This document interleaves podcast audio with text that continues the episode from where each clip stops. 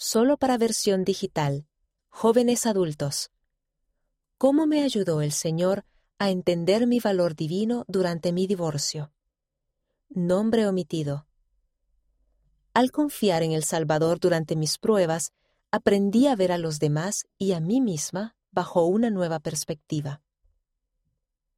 En Sudáfrica, de donde provengo, existen determinadas creencias culturales que hacen hincapié en la apariencia externa y los estándares de belleza, lo cual puede resultar abrumador y a veces me ha hecho sentir insegura sobre mi apariencia y quién soy.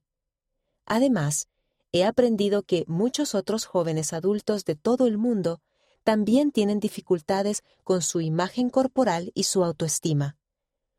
Una de las tácticas poderosas de Satanás es que sintamos inseguridad con el cuerpo. Él intenta convencernos de que nos juzguemos a nosotros mismos y a los demás basándonos en la apariencia, pero he descubierto que si trato de seguir las normas del mundo en cuanto a la belleza y la autoestima, nunca me sentiré satisfecha ni en paz con quien soy. La clave para hallar confianza ha sido esforzarme por verme a mí misma y a los demás como lo hace el Padre Celestial, lo cual me ha permitido comprender mi verdadero valor y reconocer también el valor de otras personas. El enfoque equivocado.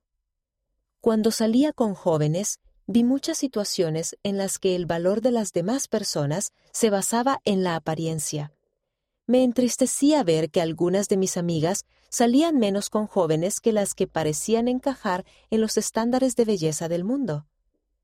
Lamentablemente, en mi propia búsqueda de un compañero eterno, también tenía mi propia lista de rasgos, incluso los físicos que buscaba en un futuro esposo.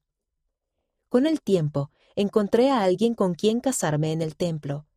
Al principio pensé que teníamos un matrimonio maravilloso, pero empecé a notar que mi esposo se jactaba ante los demás de cómo se había casado con la chica más guapa, y sin embargo, nunca podía decir nada bueno sobre mi apariencia en privado. Él siempre hacía comentarios si mi peso cambiaba y me decía de qué forma debía peinarme y vestirme.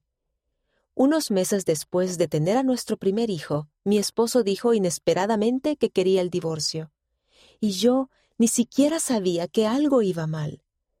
A pesar de mis mejores esfuerzos, no pude convencerle de que trabajara por salvar nuestro matrimonio y me convertí en una madre soltera. Posteriormente descubrí que había tenido una relación con otra mujer mientras estábamos casados, y me sorprendió ver que ella se parecía mucho a mí, pero unos años más joven y sin ninguno de los cambios que conlleva estar embarazada y dar a luz a un bebé.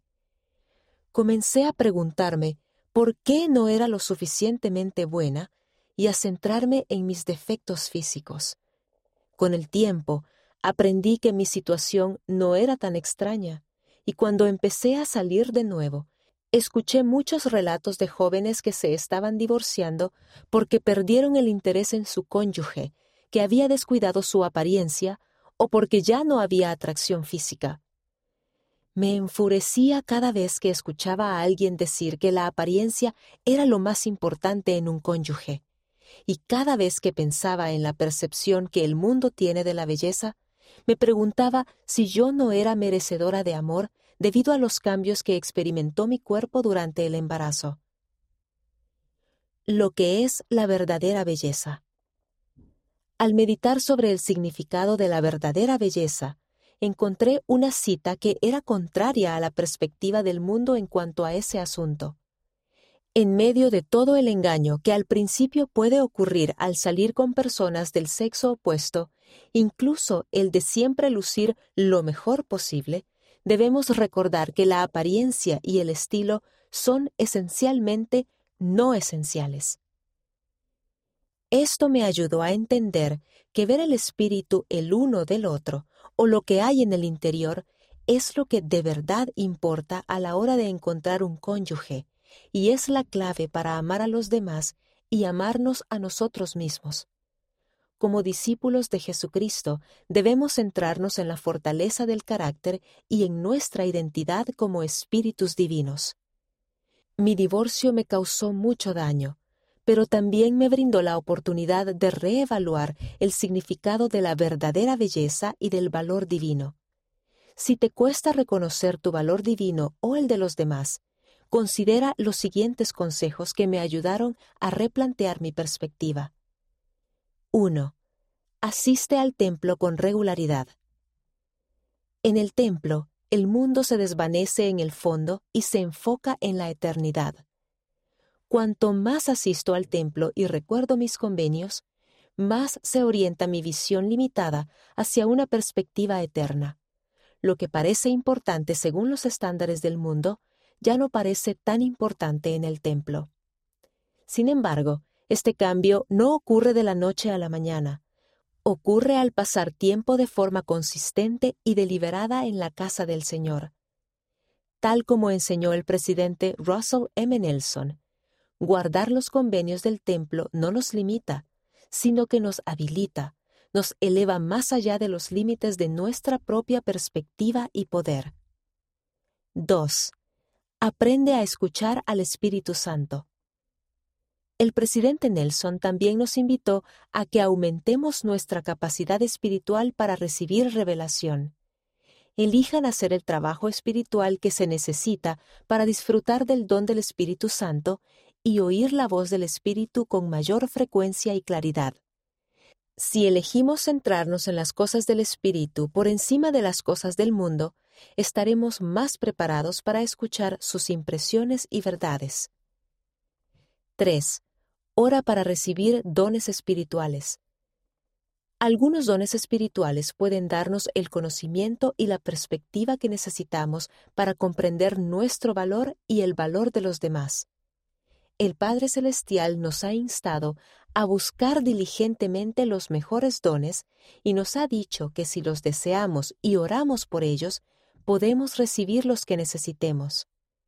Los dones del discernimiento, de la caridad y la sabiduría son dones que pueden ser útiles para estudiar y orar a medida que procuras entender mejor el significado de la verdadera belleza y el valor divino. 4. Vive la palabra de sabiduría. Nuestro cuerpo es un hermoso don de nuestro Padre Celestial. Satanás que procura destruir el plan de Dios y nunca tendrá su propio cuerpo, ataca este don sagrado.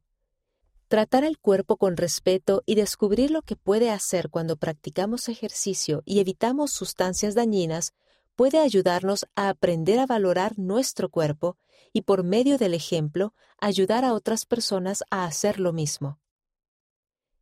5. Céntrate en el Salvador.